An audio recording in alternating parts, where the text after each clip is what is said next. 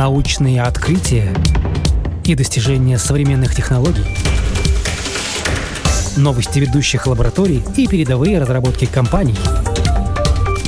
Программа «Новое измерение». Мы рассказываем о том, каким будет мир завтра –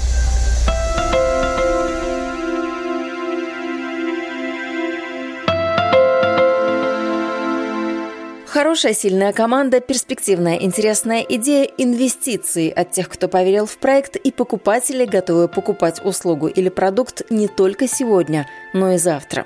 Вот составляющие успешного стартапа, который вырастет в компанию и завоюет свою долю рынка. С вами я, Яна Ермакова. Это программа «Новое измерение». И сегодня говорим о том, как развивать экосистему для молодых технологичных компаний, что нужно рынку и можно ли собрать с миру по нитке на реализацию своей идеи.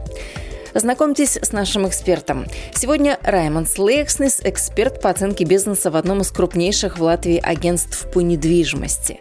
Помимо этого, он доктор наук, доцент Рижской школы бизнеса при Рижском техническом университете, преподает курсы в магистратуре по финансовому управлению. Есть и еще одна сфера деятельности, в которой он заметно преуспел. Раймонд Слейкснес – международно признанный эксперт в сфере управления финансами, автор научных публикаций в экономических журналах и долгое время был финансовым аналитиком сделок по покупке компаний на американском рынке. А я в Америке проработал почти четыре с половиной лет uh-huh. удаленно. И там был э, фонд в Техасе, который инвестировал в стартапы. И я из Латвии там работал, я анализировал эти стартапы насчет, чтобы инвестировать или нет. После того, как выяснилось, каким ценным опытом обладает наш сегодняшний гость, мне было интересно поговорить с Раймондом о стартапах. Как стартапы рождаются, почему одни молодые компании успешны, а другие нет, какие полезные и интересные устройства и технологии приносят с собой в мир стартапы. Хоть Раймонд и профессионал своего дела, оказалось, он очень скромный, и уговорить его на интервью было чрезвычайно сложно. Поэтому, если бы не коллега Раймонда, Татьяна Беккера, которая время от времени будет присоединяться к нашему разговору, беседа могла бы и не состояться. Раймондс поначалу на отрез отказывался отвечать на какие-либо вопросы о стартапах. Мол, есть другие специалисты, вот у них и спрашивайте. Не хочется никому переходить дорогу. В поисках экспертов Раймондс посоветовал обратиться в Латвийскую ассоциацию стартапов, ну и дальше в смежные организации. Стартин – это ассоциация стартапов, да. Там у них есть официальная, э, э, есть у них э, интересная, интересная такая услуга. Они делают список стартапов, потому что нету. Было давным-давно в DNS Business был такой список, но это, это был такой, ну, какой-то журналист взял и сделал, да. А вот сейчас это Стартин сами, наверное, проверяют. Это список, там в районе 400 компаний есть. Это официальный, как, ну, полуофициальный, да. Так что, э, если вы э, меня спросите, где, где вообще регистр стартапов, вот в ассоциации, да. И э, дальше уже, наверное, надо говорить с самими этими стартапами, то, что вы можете по регистру видеть. И тоже, наверное, с Лия, который делает инкубаторы, да. Пройтись по списку стартапов и организаций, которые их развивают и поддерживают, это путь стандартный, а хотелось все-таки новых людей и свежего взгляда на вещи. И нашелся все-таки один вопрос, который заинтересовал Раймонса Лейкснеса настолько, что интервью все-таки началось. Когда я спросила, может ли он привести в пример идеи, которые его вдохновили в последнее время, он вспомнил рекорд Гиннесса, который устанавливали студенты Рижского технического университета этим летом была попытка сделать рекорд Гиннесса э, по генерации идей для стартапов. Был зал полных людей, которые делились своими идеями. Но там, наверное, столько идей сделали, да, я уже с ними конкурировать не могу. Потому что, ну, э, генерация идей, я считаю, в стартапе это самое, как бы, э, самое легкое. Самое трудное этот бизнес э, вырастить. Реализовать. Вырастить, вырастить, да. От идеи к первому клиенту. Потому что, ну, идеи, э, идеи витают э, в воздухе, идеи можно прочитать э, в масс-медиа, идеи можно просто найти, гуляя по улице, увидеть, что вот человек, не знаю, ходит, ищет какой-то продукт. Я помню один там известный тоже инвестиционный банкир, он ходил по, ну это было давним, давным-давно, когда люди еще ходили в магазины, не покупали, не покупали в интернете, он ходил по магазину, смотрел, где вообще люди есть, в каком магазине, где людей нет. Где люди есть, он ищет, какая компания владеет магазином. И он будет развивать эту компанию, будет стараться в эту идею инвестировать. Продукт, который он видит, что люди покупают, потому что магазин полон людей.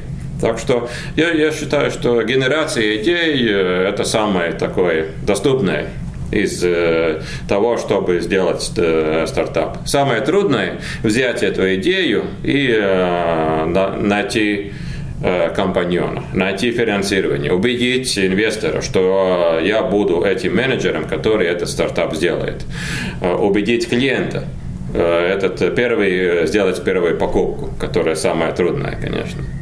Убедить поставщиков, дать финансирование, убедить банк, если кредит нужен. Это все очень большая работа. Но эту работу, конечно, сделать может не каждый. Поэтому у нас вот этот 5% от э, населения может быть э, предпринимателями.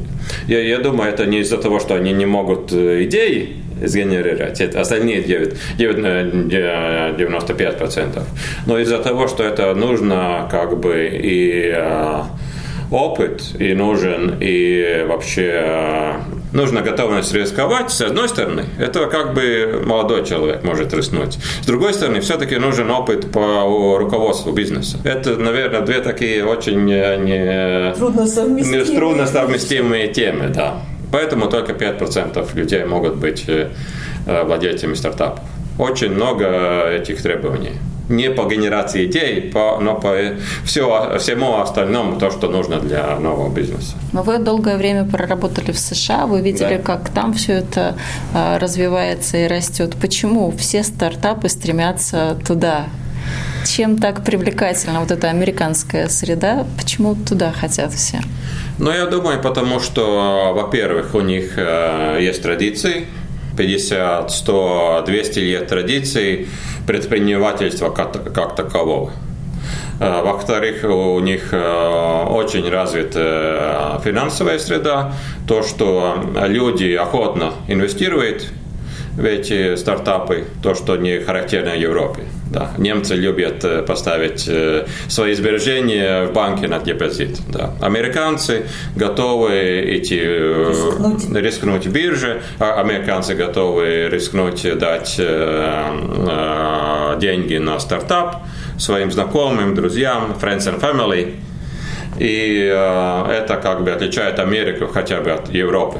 Ну, старой Европы. Да. И, конечно, ну, третий фактор, я бы сказал, э, такая критическая масса. Например, э, в Silicon Valley, там уже критическая масса этих людей, программистов, э, людей, которые обслуживают стартапы. Например, у меня знакомый, мы с ним работали, он ушел из нашей компании, просто пошел бухгалтером в Калифорнии обслуживать стартапы. Есть юристы, которые обслуживают стартапы. Есть те же самые программисты которые готовы рисковать своей зарплатой, идти поработать пару лет как бы без зарплаты, просто на идею, как бы на будущее.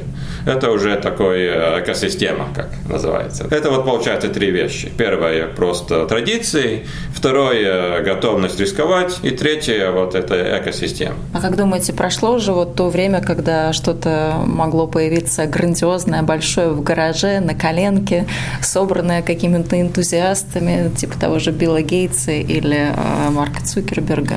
Прошло это время или нет? Ну, я думаю, что всегда появляются новые, новые идеи, появляются новые продукты в, неожиданных местах. Тоже я смотрел, э, эта компания, где работал, у них было 200 разных стартапов в их портфеле. И эти идеи э, очень по-разному себя показывали. И те идеи, которые вообще не, не думал, что ну, э, продукт выглядит плохо. Визуально этот софт, э, он работает, но работает плохо.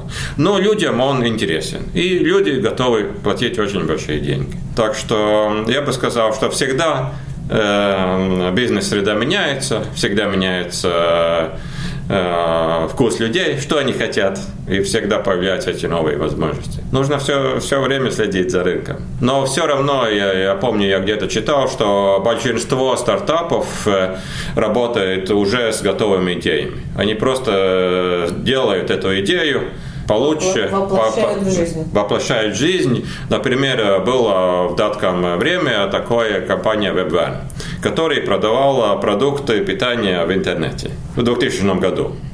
Это как бы не стартовали 20 лет э, раньше уже Амазона, уже в Латвии мы, мы видим, тоже Риме максимум доставляет продукты через интернет. А, и, и, идея уже 20 лет что можно было бы продукты питания продавать через интернет. Но и пришло наконец-то время, когда это работает. Первые компании 20 лет назад, которые это делали, все обанкротились.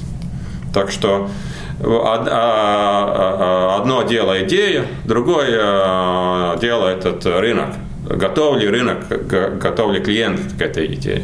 Ну и как ты сказал, та же самая среда. Да. Потому что сейчас, когда э, развилась сеть супермаркетов с определенными стандартами, да, с определенной тоже самым видом упаковки и так с далее. Инфраструктурой да, с инфраструктурой, всей, да? да, с инфраструктурой стало возможным вот эта идея, да, 20 лет назад, когда мы были, например, у нас в Латвии это были там какие-то маленькие магазинчики на каждом углу, да, это просто физически было невозможно осуществить такую, такую услугу. Так что вот эта инфраструктура, то, что сказал Раймонд, это тоже вот одна из основ вот этого э, реализации да, это, этого бизнеса. А сейчас время для каких э, технологий, для каких стартапов?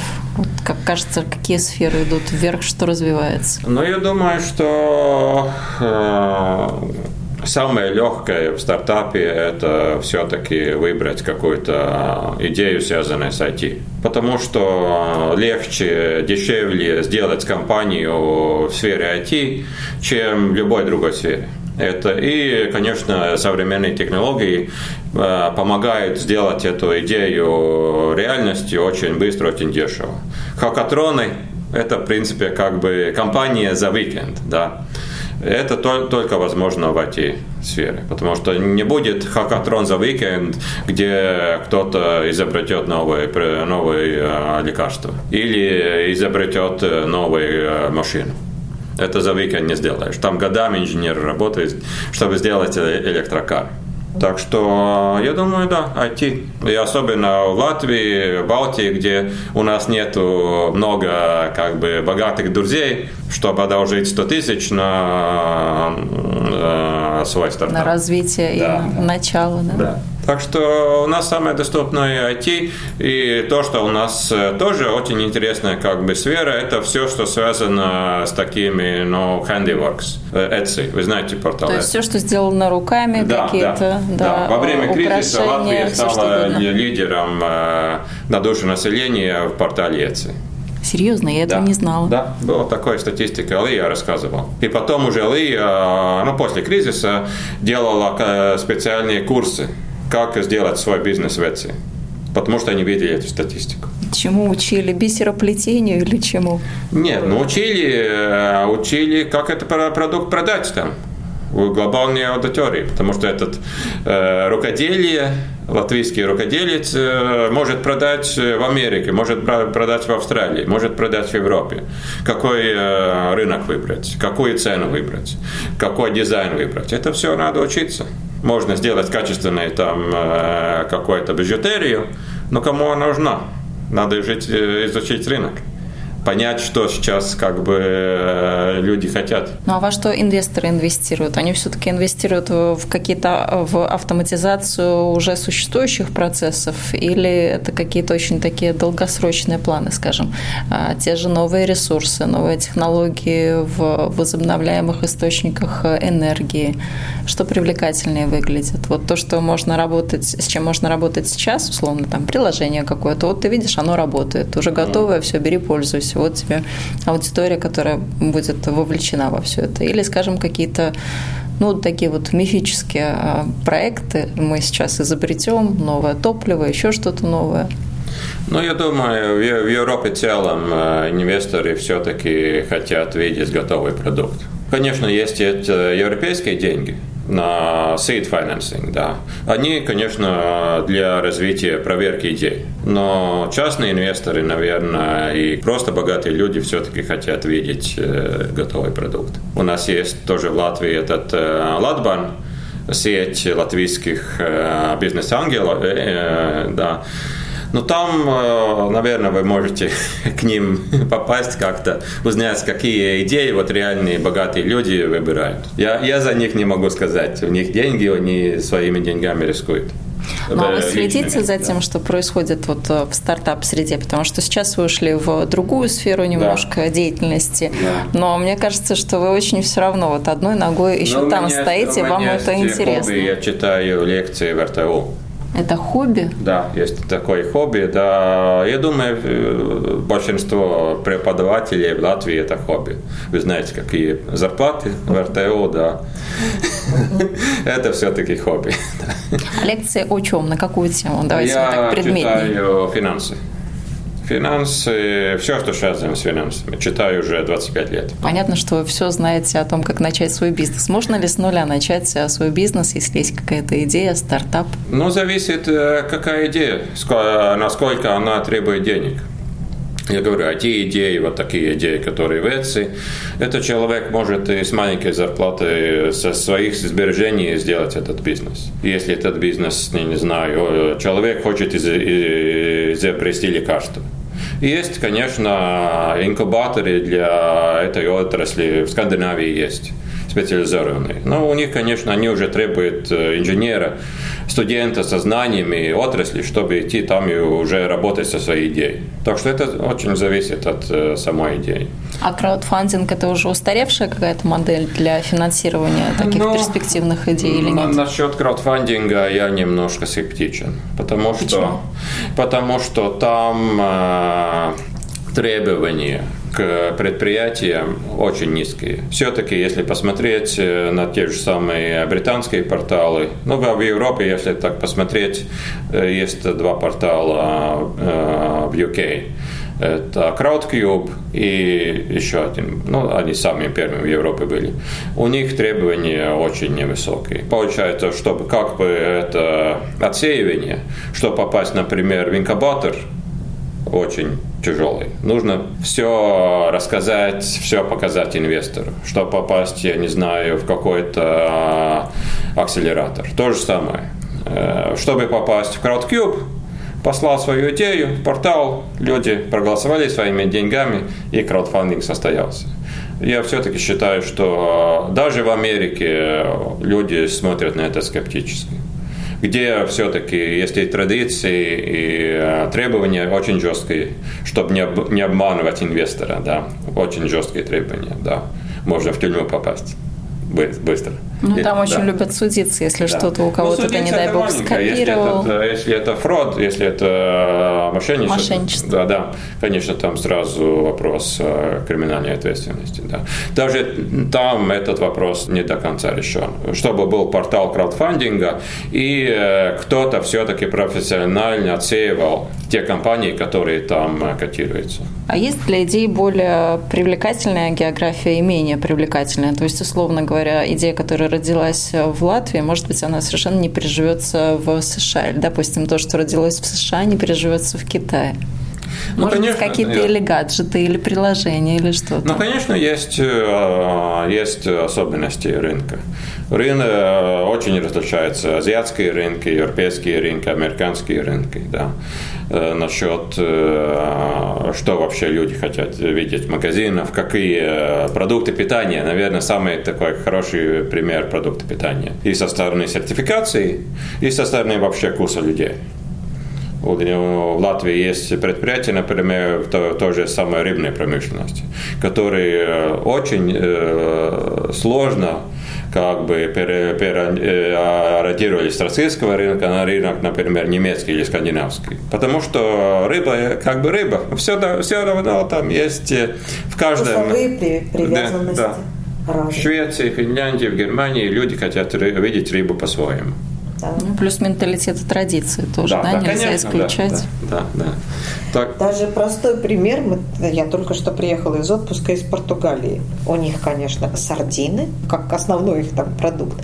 А, и приехав домой, мы просто открыли эту баночку сардин. Их конкретно очень, так сказать, самый их такой топ-продукт. Вот. Да, вкусные, хорошие, но мы тут же взяли и открыли баночку наших шпрот. То же самое, но совсем по другой технологии. Вот. Ну, я скажу, что вот, допустим, э, если мне потом снова в магазине поставят, допустим, эти шпроты и эти сардины, я выберу шпроты. Хотя, казалось бы, как сказал Раймонд, та же рыба, те же консервы, да, но вот другие вкусовые пристрастия. Ну, свое родненько. Да, да. Нет, ну, оно отличается по вкусу, по ну, самому рецептуре приготовления, да. Так что вот, а я уже не говорю про то, что вы говорите, ну, вообще продукт. Ну, например, то, что у нас там появилось, как ты говоришь, там эти там handmade, да, там, если у нас какой-то Рукоделие. Там, да, да, пошло там, допустим, производство варежек каких-то, ну, как вы эти варежки там в этой Японии там какой-нибудь ну, а как знать, как знать, ну, может быть. Да. Мы не знаем. Мы не да. продавали варежки в Японии.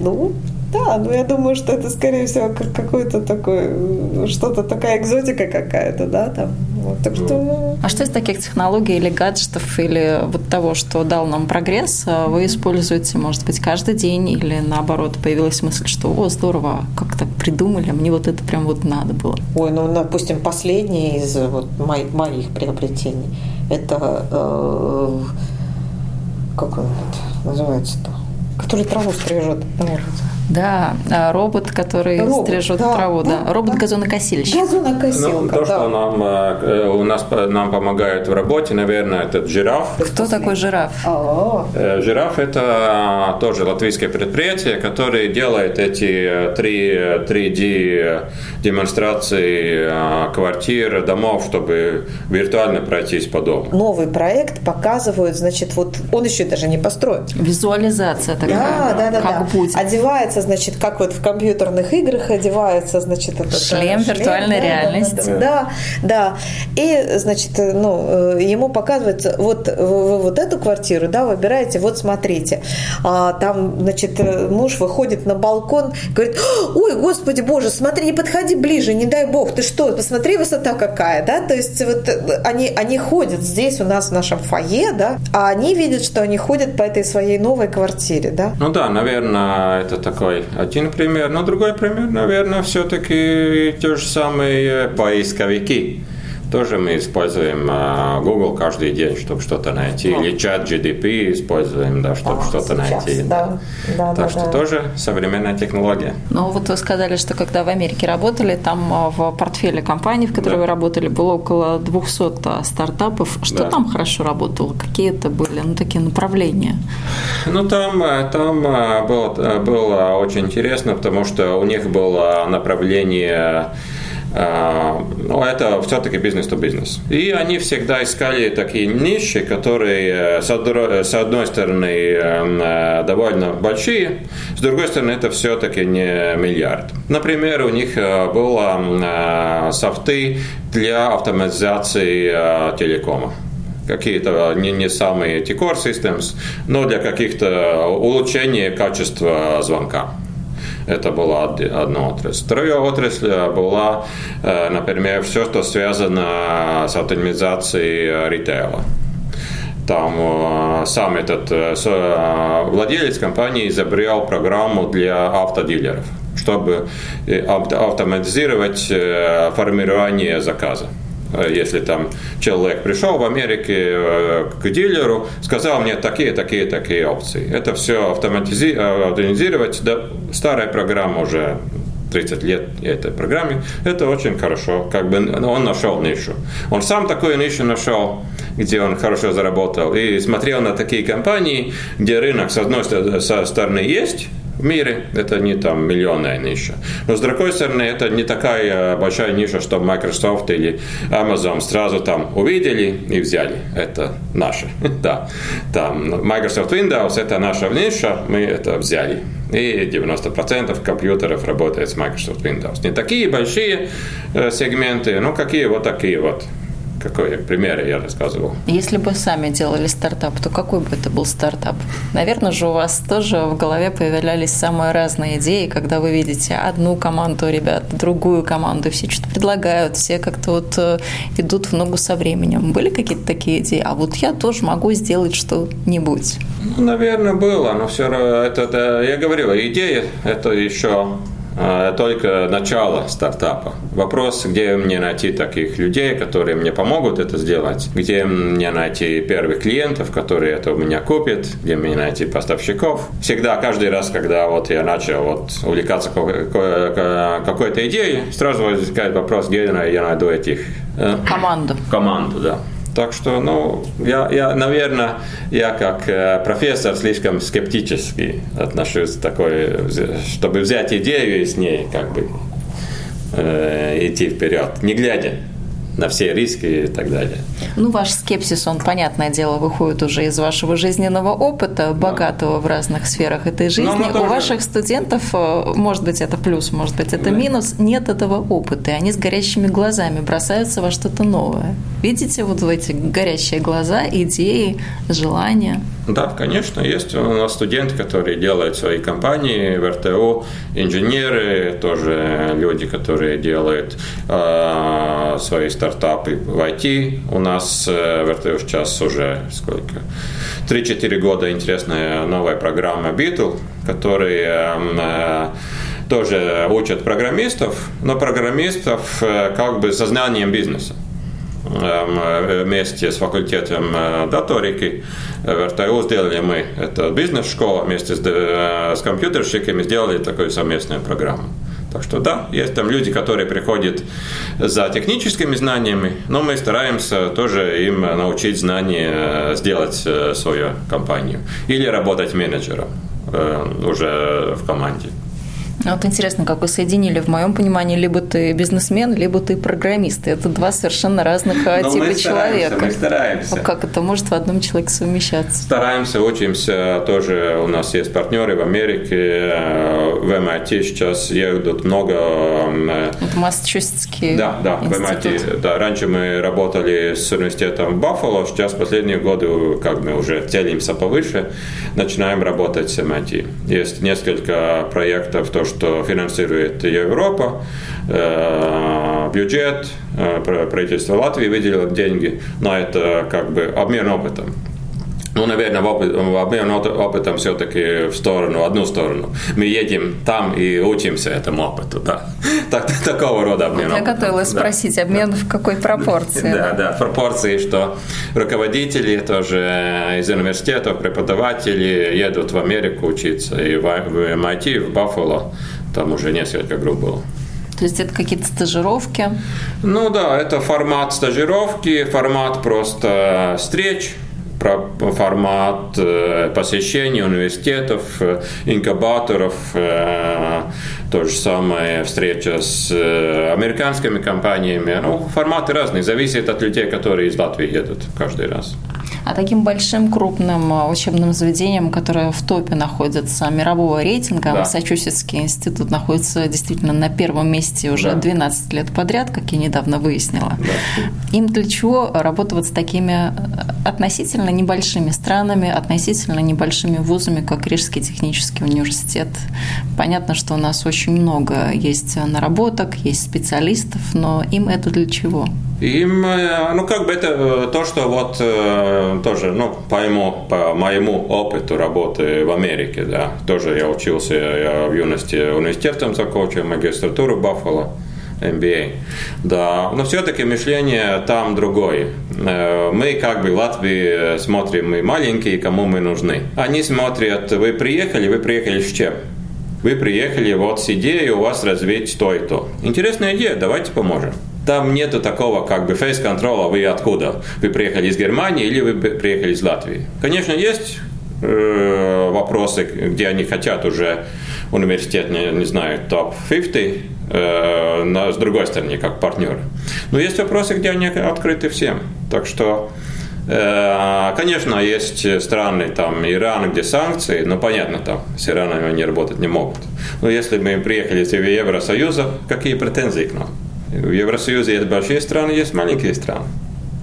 Насколько студенты пользуются такими возможностями? Потому что они уникальные все-таки посмотреть да. на то, как там поработать, может быть, в каком-то проекте засветиться? Ну, а, с студентами пока мы не, не обменялись, но профессоры едут. Моя, моя коллега, которая тоже закончила в РТУ, докторантуру, сейчас преподаватель у нас, семестр там а, провела, тоже очень много узнала, нам рассказала. Так что да, едут там на полгода, на год, едут, э, учатся, работают там, э, читают лекции тоже.